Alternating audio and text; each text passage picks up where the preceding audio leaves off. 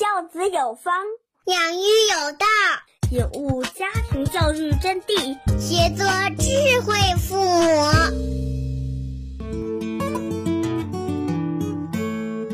教子有方，养育有道。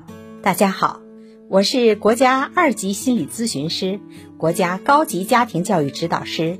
滨海新区大港西苑小学党支部书记、校长王玉芝，常有家长问我：我们家孩子就喜欢玩手机、打游戏，不喜欢读书，怎么办？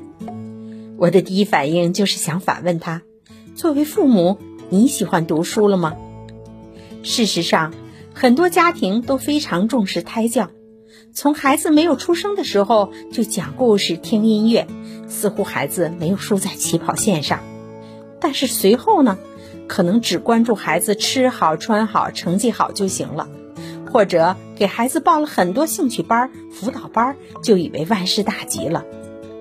然后有一天发现孩子对读书学习厌烦，又开始着急了。我们一家人都很喜欢读书，家里有两排整墙的书柜，无论是卧室、卫生间还是客厅，都摆放着杂志、书报。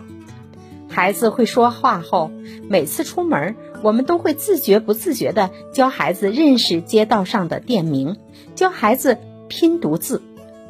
晚上睡觉前必讲睡前故事。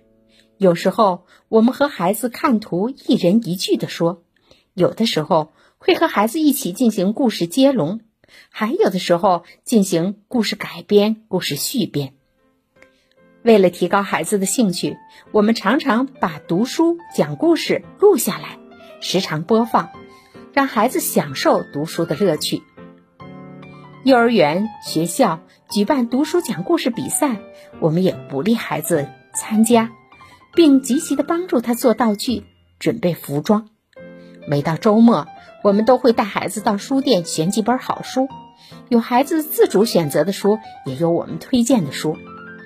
从小，我们对孩子去超市买零食总会有数量的限制，但对于读书却向来大方，只要确实需要就随意购买。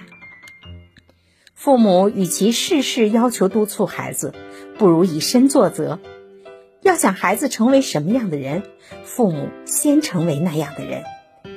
那就从带动孩子和书做朋友做起吧。教子有方，养育有道。